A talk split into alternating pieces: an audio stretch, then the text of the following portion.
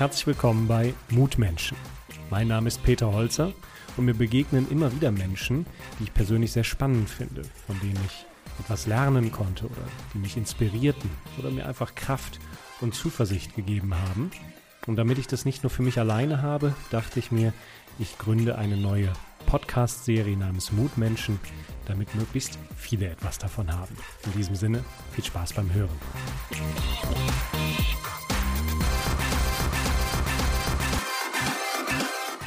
Heute unterhalte ich mich mit Oliver Ronsheimer. Er gehört zu den begehrtesten Free- und Fun-Riders der Welt. Seine Motorradbegeisterung begann schon früh, nämlich im Alter von acht Jahren. Im Motorrad-Trial-Sport machte er sich seinen Namen, fuhr Spitzenplätze bei den deutschen Meisterschaften und sogar bei den Weltmeisterschaften ein. Und heute verdient er mit Motorradfahren sein Geld. Wie das funktioniert und was die Voraussetzungen für seinen Erfolg sind, beruflich wie finanziell, darüber sprechen wir heute. Grüß dich, Olli. Schön, dass du da bist. Hi, Pete. Hi. Du bezeichnest dich selber als Free- und Fun-Rider. Was genau machst du denn? Naja, also sagen wir es mal so, es ist natürlich ein Prozess, der sich über Jahre, Jahrzehnte entwickelt hat und im Kern ähm, fahre ich mit schweren Straßenmotorrädern auf dem Vorderrad, auf dem Hinterrad, Kreis auf dem Hinterrad. Ich stehe da drauf, versuche die physikalischen Gesetzmäßigkeiten auszuloten, soweit wie es geht. Wie kommt man denn zu so einem Beruf? Ich habe als, als Kind halt angefangen mit Trailfahren, so mit diesem Motorrad über ähm, Hindernisse drüber zu fahren und das hat sich einfach wirklich, muss man sagen, so entwickelt. Ich war recht gut, recht talentiert. Ähm, mein Vater oder meine Familie haben das unterstützt und wenn du einmal irgendwas gewonnen hast, dann willst du nochmal und nochmal und nochmal. Und im Laufe meiner Trailfahrerzeit haben sich im Laufe der Jahre über weit über 300 Pokale angesammelt. Und wenn man weiß, dass man nur für die ersten drei einen Pokal bekommt, weiß man, dass ich eigentlich ganz passabel unterwegs war. So auch während des Studiums dann irgendwann hat sich ähm, das entwickelt, dass ich dann so Trail-Demonstrationen gemacht habe, auch mit Clubkameraden zusammen, bei irgendwelchen Familienfesten, Stadtfesten, diese Dinge. Aber das war ja nicht immer so. Als du bei der Bundeswehr warst, warst du ja eigentlich ein fauler Hund, obwohl das ja sozusagen vor der Nase serviert bekommen hättest, dass du viel mehr hättest machen können, oder? Ja, das stimmt. Also ich war in der Sportschule der Bundeswehr in Warndorf, einer der exklusivsten Plätze, die es so gibt in der, in der Bundeswehr. Und war auch noch Heimschläfer, weil ich dort nicht trainieren konnte oder durfte auf dem, auf dem Bundeswehr oder auf dem Kasernengelände. Und ähm, hatte eigentlich tagtäglich äh, die Möglichkeit zu trainieren. Habe das auch, sagen wir mal, partiell genutzt, aber damals, wie du schon sagst, war ich eigentlich ein ziemlich fauler Hund und habe mein, meine, meine, meine, hab auf mein, hab auf mein Talent äh, vertraut, sagen wir es mal so. Das klingt jetzt für mich weder vertriebs- noch ergebnisorientiert. Das hat sich aber im Laufe deines Lebens geändert, deine Haltung zu dieser Disziplin und diese Beharrlichkeit, die wurde wesentlicher Treiber im Laufe deines Lebens für deinen Erfolg. Wodurch bist du denn überhaupt zu einer erfolgreichen Marke geworden? Ich komme aus einer kaufmännischen Familie. Vorher war ich einfach nur der Sportler, der auch nur Sport studiert hat und so weiter. Und dann hat es so ein bisschen Klick gemacht im Kopf, wo auch letztlich mein Vater zu mir gesagt hat, ähm, du bekommst Geld für etwas, was natürlich einerseits dein Hobby ist und du gut kannst und Spaß macht, andererseits sind es Leute oder Menschen, die bezahlen dich und dann solltest du wenigstens liefern. Ich habe jetzt im Grunde genommen äh, neben meinem Studium am Wochenende diese Shows gefahren äh, und habe dann unter der Woche trotzdem noch trainiert und so hat sich das eigentlich, wenn man so möchte, wie ein richtigen Beruf oder ein richtiger Beruf entwickelt. Was heißt denn Disziplin? Äh, es gibt ja auch den Begriff der Leidenschaft, da steckt ja auch das Wort Leiden drin. Und es hört sich ja so toll an, ein bisschen mit dem Motorrad durch die Gegend ömmeln, ein bisschen Fun und Freeride machen, die Leute zum Lachen bringen. Aber was bedeutet denn für dich Disziplin? Was ist denn der Preis, den du zahlst, um dieses Leistungsniveau Du bist ja jetzt auch schon in der Mitte deines Lebens äh, angekommen. Also die grauen Haare sind da und trotzdem bist du noch auf diesem Level. Was ist der Preis, den du zahlst? Was bedeutet diese Disziplin im Alltag?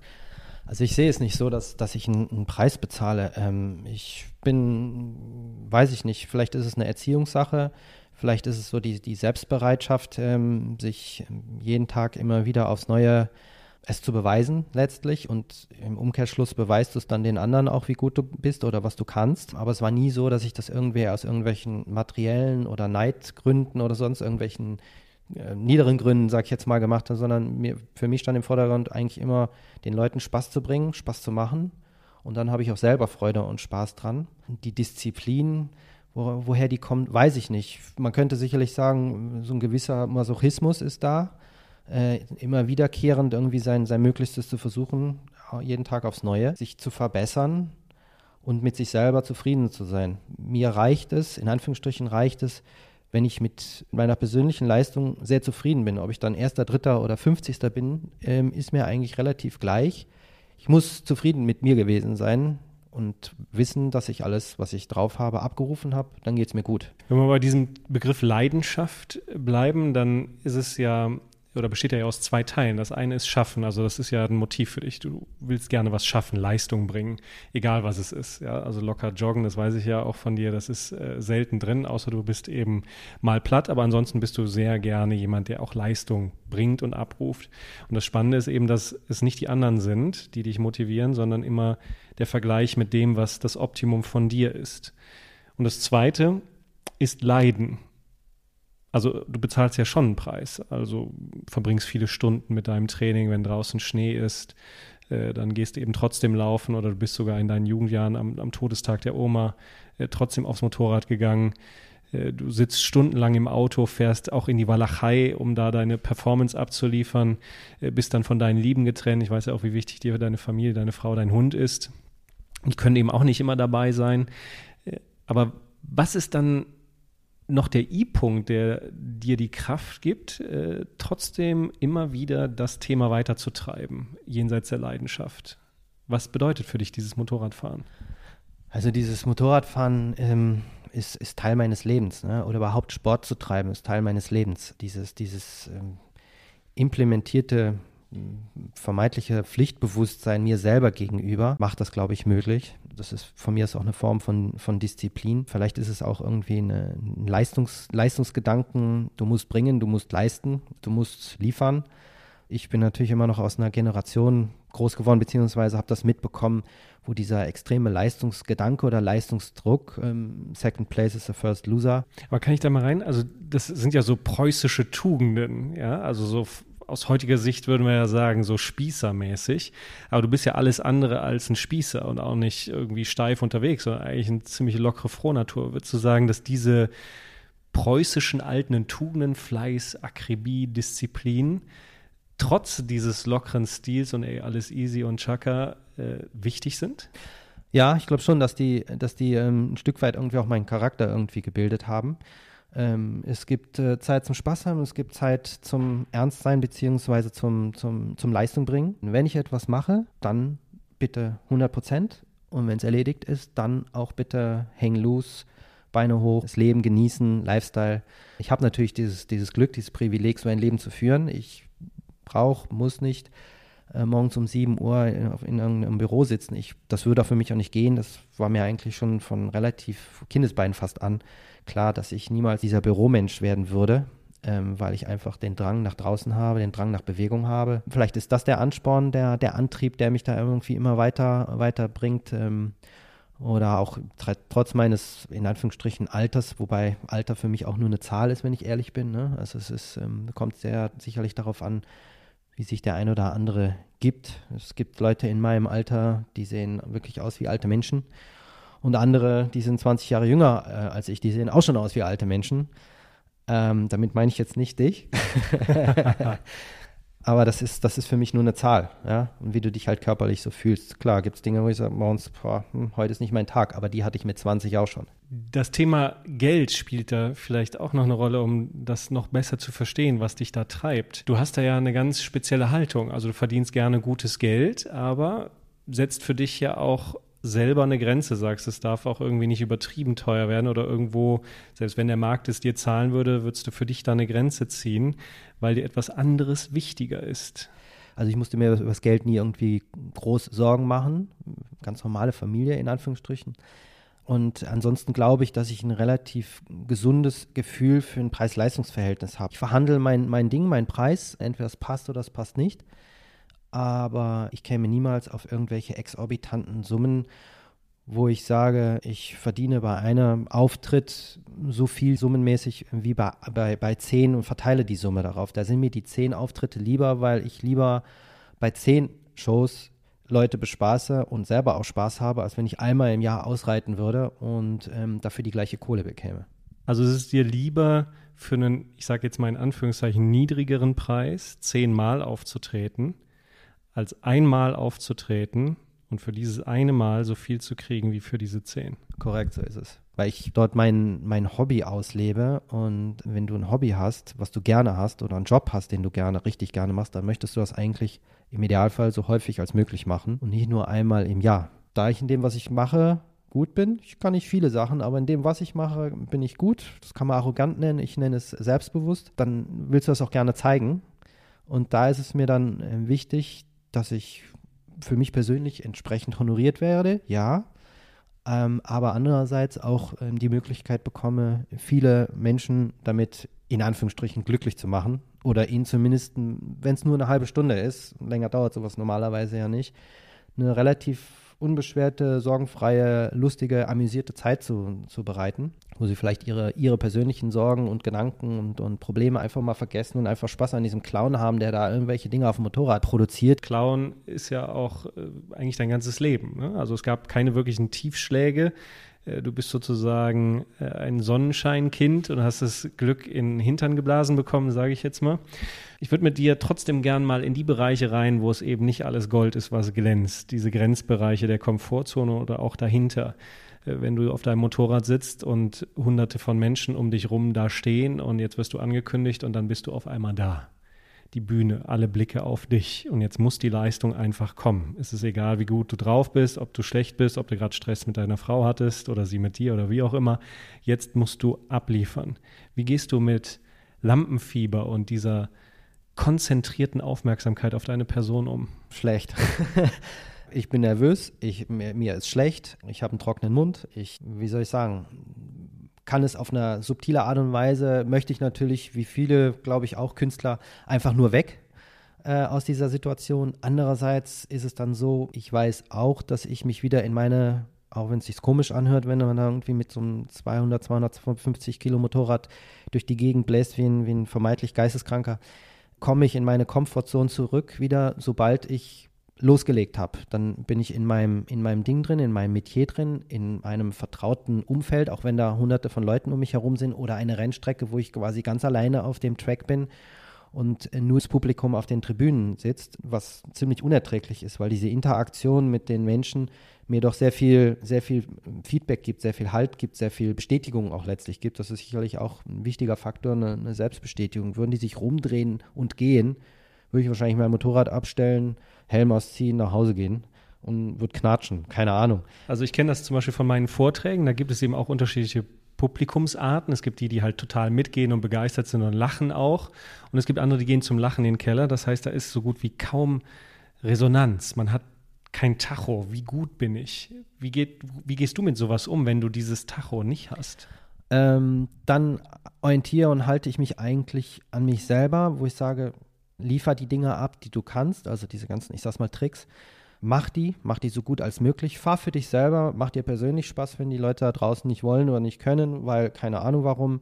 Egal, du bist jetzt hier in deinem, in deinem Ding, du machst dir gerade, machst gerade dein Hobby und, und lebst gerade dein Hobby und machst es eben für dich. Normalerweise sind die Sachen sehr dicht ans Publikum, ich war dicht dran, die können das sehen, die kriegen den, den Windhauch mit vom Motorrad. Ähm, die können mein Gesicht sehen, ja, dass ich da vielleicht leide, dass ich Spaß habe, dass es knapp war, was auch immer.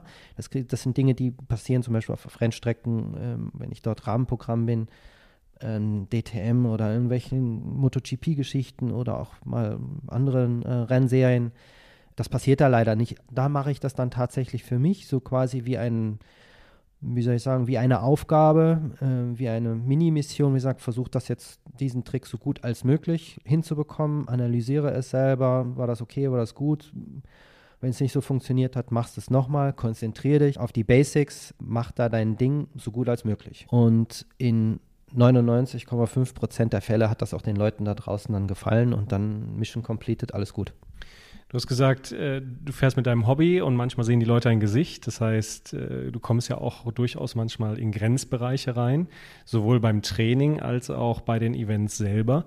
Welche Rolle spielt denn das Thema Risiko in deinem Job, in, deiner, in deinem Hobby und wie gehst du mit diesem Risiko um? Naja, also dieses ähm, Risiko, ja, wenn man es jetzt rein nüchtern betrachtet, von außen drauf geschaut, auch Leute, die mir beim Training zugucken, natürlich ist es so gesehen ein Risiko. Andererseits empfinde ich das so persönlich nicht so, weil ich halt mit diesem Motorrad aufgewachsen bin. Ich mache das seit ich Kind bin. Ja, und ähm, auch wenn die Motorräder schwerer geworden sind, nicht nur in Form von Gewicht, sondern auch von Leistung, ist das etwas, wo ich mich eigentlich fast permanent wohlfühle und, und solide fühle. Klar, wenn ich neue Tricks ausprobiere, ich taste mich da auch heran. Also ich fahre nicht digital 0 oder 1, funktioniert, funktioniert nicht, funktioniert, funktioniert nicht. Erstens bin ich nicht scharf auf Schmerzen.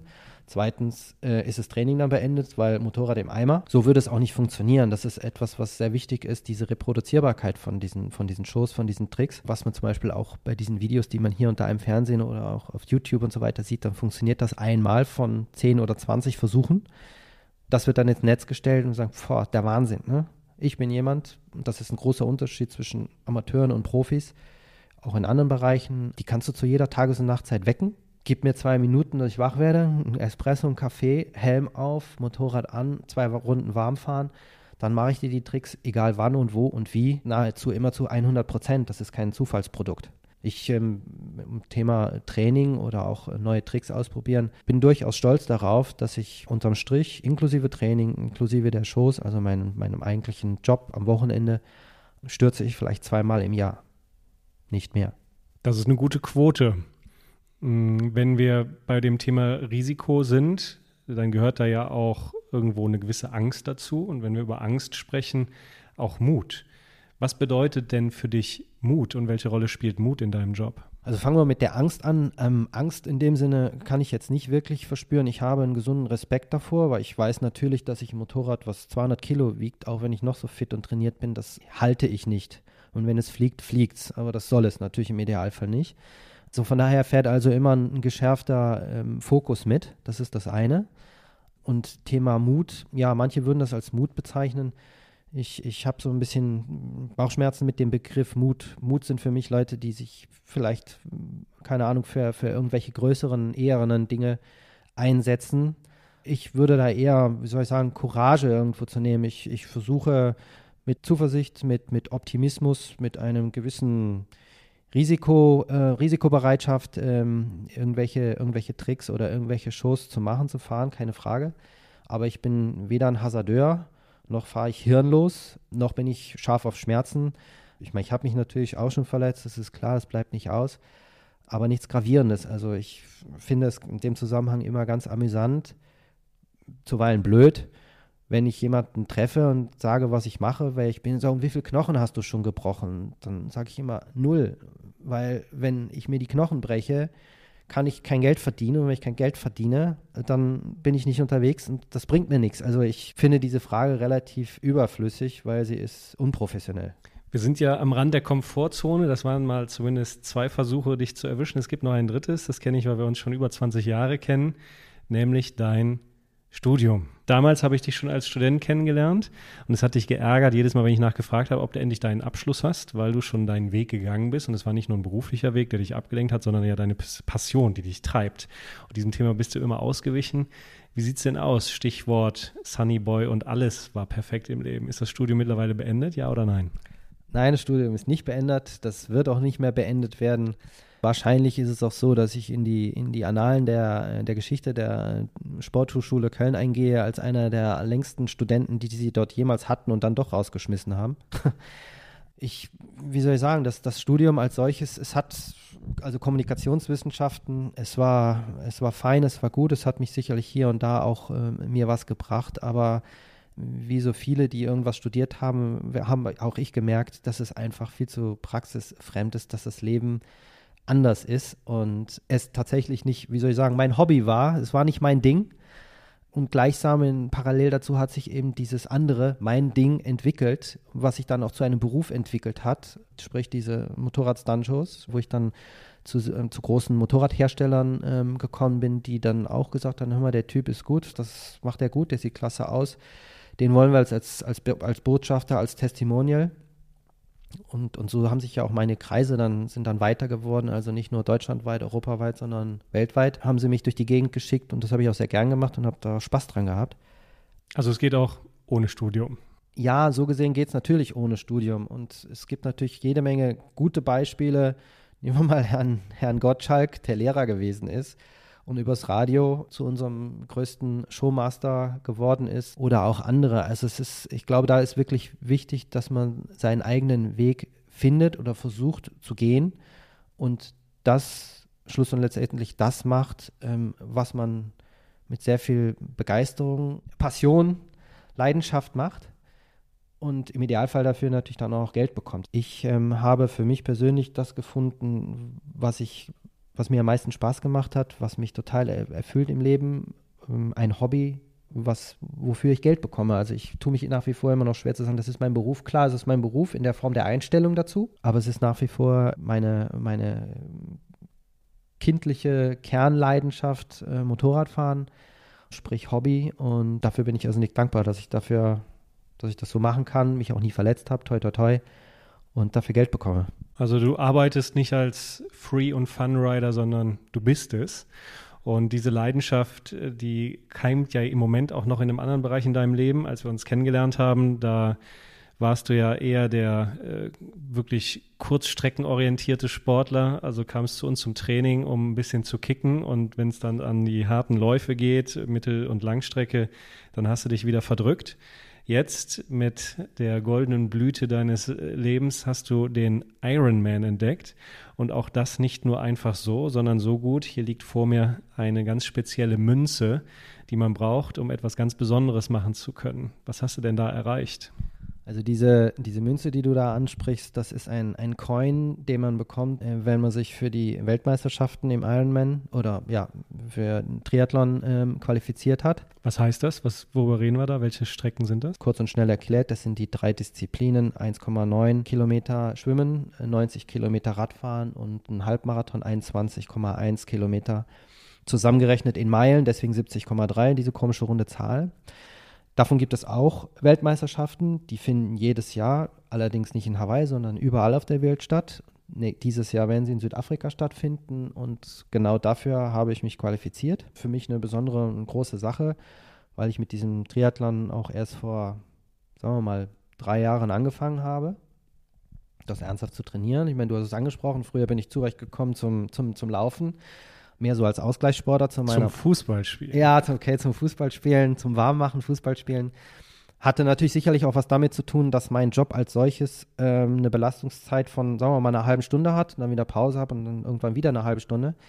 Deswegen waren also irgendwelche 10.000 Meter Läufe für mich jetzt nicht besonders ähm, hilfreich, abgesehen davon, dass ich von meiner Grundstruktur nie der Läufer war oder nie der Springer war. Ich bin nicht besonders groß, bin mehr so der kleinere, sagen wir mal, Power-Genom gewesen. Und warum tust du dir jetzt so einen Ironman an? Weil das sind ja alles Handicaps, die eigentlich nicht dafür sprechen. Und jetzt gehst du in diese einfach brutale Belastung. Ich bin selber mal einen Halbmarathon in einer Stunde 51 gelaufen. Da war aber auch Schicht im Schacht. Wenn ich mir vorstelle, danach noch aufs Fahrrad oder schwimmen zu müssen, unvorstellbar. Warum tust du dir das an? Also zunächst einmal kommt das davor. Erst wird geschwommen, dann wird Rad gefahren und dann darfst du diesen Halbmarathon noch laufen. So ja, dann geht es ja doch noch. Ja, dann geht's, dann würdest du das auch schneller schaffen. Dann bist du ja warm quasi.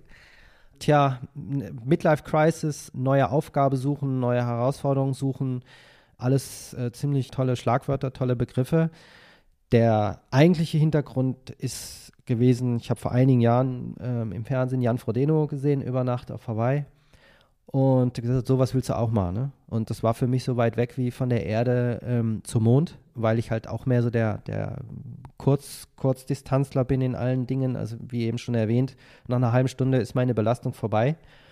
Das ist, wenn man jetzt bei diesen 70.3 Disziplin bleibt, ähm, das ist die Zeit, die ich alleine im Wasser verbringe, eine halbe Stunde, äh, zweieinhalb Stunden auf dem Fahrrad. Bin früher, keine Ahnung, 30 Kilometer Rad gefahren, das war's dann. Heutzutage fahre ich 90 im Training. Und ähm, ich weiß noch, vor zwei, drei Jahren war das so, da habe ich, hab ich vier Tage gebraucht, um mich davon zu erholen. Heutzutage ist das so, wo ich sage, ich fahre 200 Kilometer in der Woche und gehe danach noch laufen und vorher war ich schon schwimmen äh, und mache den nächsten Tag das Gleiche. Also ich trainiere im Moment zwischen 13 und 18 Stunden in der Woche und fällt mir nicht schwer. Ne? Also man gewöhnt sich an vieles. Der Hintergrund ist gewesen, ich wollte einmal in meinem Leben einen Ironman finishen, also diese Langdistanz. 3,8. Ich dachte, du wolltest einmal in deinem Leben Sixpack haben. ja, das, das hat sich daraus ergeben. Ich habe im Laufe jetzt der, der, der Trainiererei dafür viereinhalb bis fünf Kilo abgenommen, obwohl ich esse für zwei, wirklich. Ähm, also die beste Diät, die es gibt. Sensationell. Ich hau jeden Tag, keine Ahnung, mir 3.000, 4.000 Kalorien rein und nehme trotzdem ab. Aber ich, ich wollte halt irgendwann mal, bevor ich halt mein legendäres Alter jetzt hier erreicht habe, so ein Ironman finishen. Und ein anderer totaler blöder Grund dafür, ich habe irgendwann mal gesagt, irgendwie ein Tattoo. Ich brauche ein Tattoo. Und dann war eben genau dieses, dieses Ironman-Logo, das, wo ich sage, ähm, das, das ist das, was ich brauche. Ähm, aber das musst du dir verdienen. Das hast du jetzt dir stechen lassen? Das habe ich mir im Juli, äh, im September stechen lassen. Wohin? Ähm, auf die Wade, auf meine linke Wade. Du bist oh. echt ein Vogel. ja, das stimmt. Aber hast du dir verdient? Ja, habe ich mir verdient, weil im, im Juli letzten Jahres habe ich also diesen Ironman in Frankfurt gefinisht, in etwas über, ein klitzekleines bisschen über elf Stunden. Und ich kann ja sagen, das war wirklich ein extremst langer Tag, wirklich langer Tag. Nicht nur die elf Stunden, du fängst ja früher auch an. Und aber wie auch bei der Motorradfahrerei ist es auch wieder nur ein Endprodukt von monatelangem harten Training, langem Training wo man sich schon wirklich der, die Frage sehr häufig kommt, was mache ich hier eigentlich? Wofür mache ich das eigentlich? Und trotzdem machst du es irgendwie weiter und sagst, du machst jetzt die Aufgabe fertig, du machst jetzt diese Trainingseinheit, die machst du noch fertig, ne? Dann vielleicht irgendwie. Und so geht das am nächsten Tag wieder los und sagst, ach nee, komm, nee, du machst die heute. Du bleibst jetzt nicht liegen, du machst das jetzt. Aus einem gewissen, von mir aus preußischen Pflichtbewusstsein heraus, aus einer gewissen Spießigkeit heraus. Ich weiß nicht, was da jetzt genau der Antrieb ist. Das ist wahrscheinlich des, derselbe Antrieb wie für Leute morgens zur Arbeit zu fahren, ob sie einen Schnupfen haben, ob sie schlecht geschlafen haben. Sie gehen einfach, sie machen es. Das Gleiche habe ich für meinen Sport oder in dem Fall jetzt da für, meine zweit, für mein zweites Hobby mir entwickelt. Ich verdiene damit kein Geld, zumindest noch nicht. Aber kriegst zumindest Klamotten. Ich krieg zumindest Klamotten, da so weit bin ich schon, ja, das stimmt. Aber dieser Weg dorthin, der ist irrsinnig lange. Gerade diese Langdistanz ähm, mal zu machen. Also du sitzt wirklich Stunden über Stunden auf dem Fahrrad und zu sagen, ja, ich gehe jetzt mal ein bisschen joggen, das bedeutet, du bist anderthalb Stunden unterwegs oder zwei. Also da brauchst du auch eine, einen Partner oder eine Partnerin, die den Blödsinn so mitmacht, die das versteht und akzeptiert. Meine Frau hat mich nicht anders kennengelernt als äh, Motorradprofi und kennt das und weiß das. Also die macht mir da keinen Strich, äh, Strich durch die Rechnung. Das heißt, aber auch hier gilt ja, Erfolg fällt nicht vom Himmel. Also es sieht ja immer so toll aus, wenn jemand schon sein Lebenswerk vollbracht hat. Äh, dass er eben Free- und Fun-Rider ist, tolle Homepage in der ganzen Welt unterwegs. Aber es ist eben ein harter Weg dahin, genauso wie zu deinem Tattoo für den Ironman. Äh, den macht man eben nicht so über Nacht. Oder ich kenne es auch von Leuten, die sagen, oh, ich will auch auf die Bühne und reden und alle wollen über Nacht irgendwie reich werden.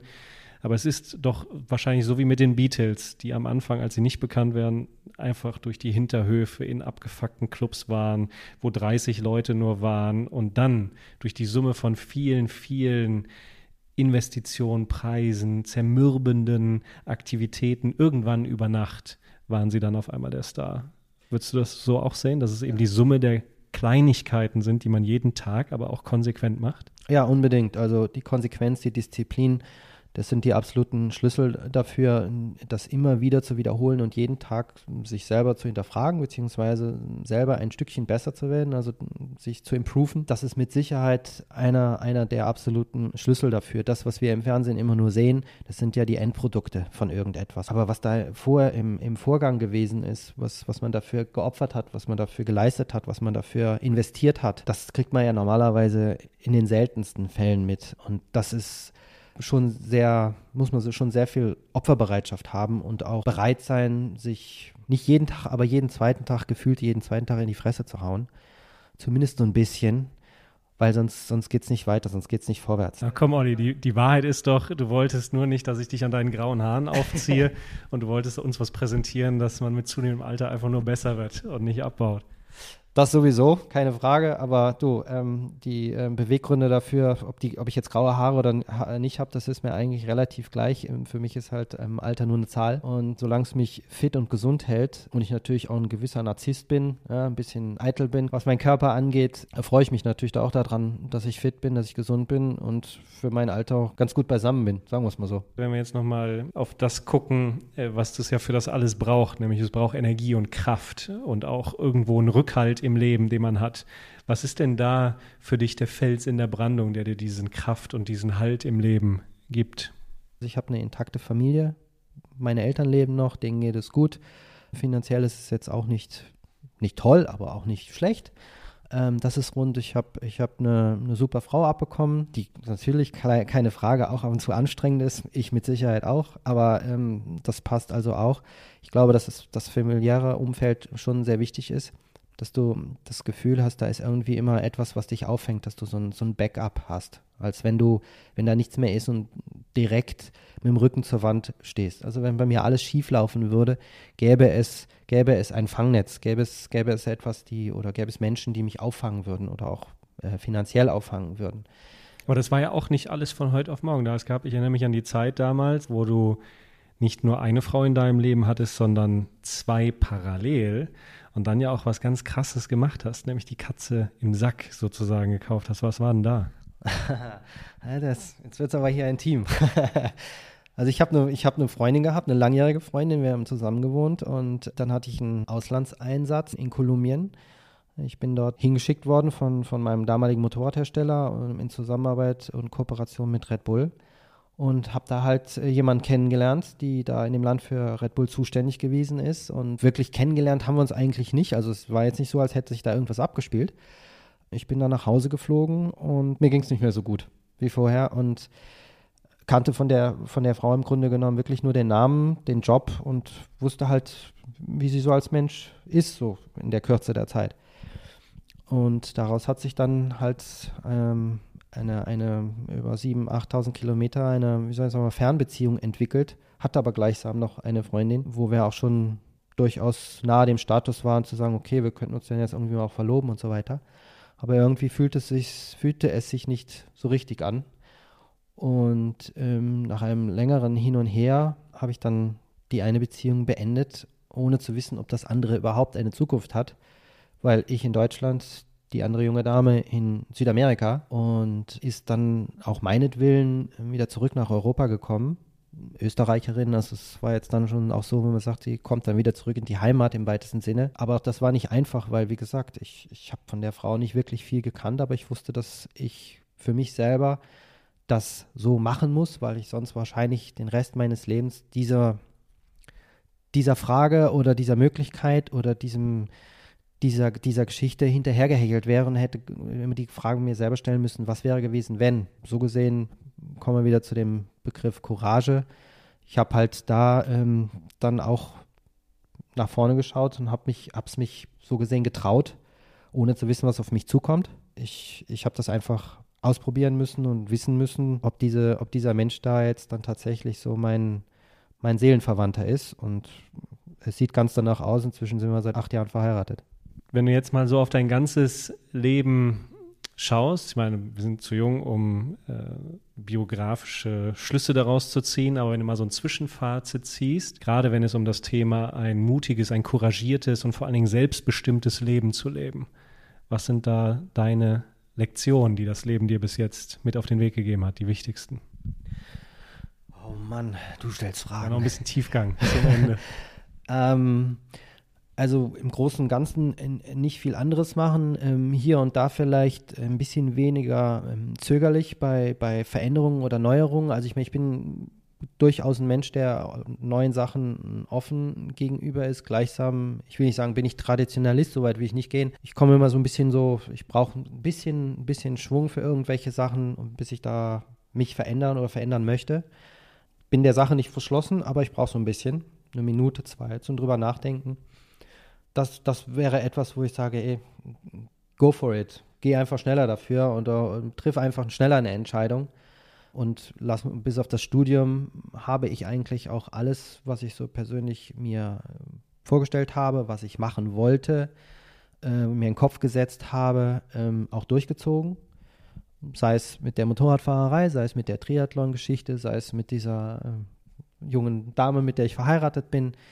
Also diese, diese, ähm, diese Lebensgoals, ähm, die habe ich mit der mir möglichen Konsequenz eigentlich immer durchgezogen. Und das ist vielleicht auch ein bisschen das, was ich von meinem sportlichen Disziplinenleben, wenn man so will, auf mein normales äh, Laissez-faire-Leben irgendwie so über, übertrage.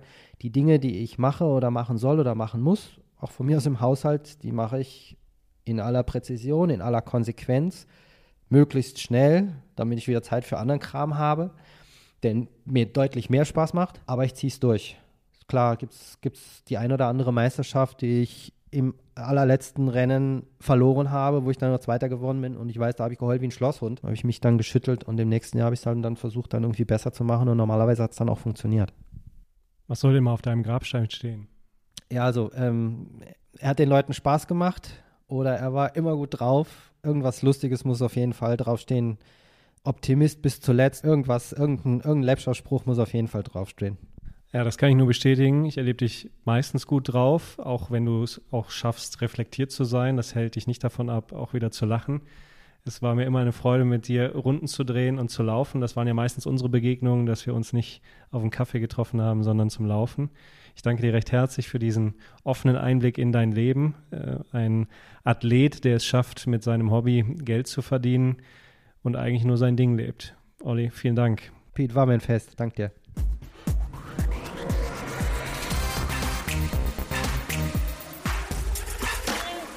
Das war eine Folge der Mutmenschen.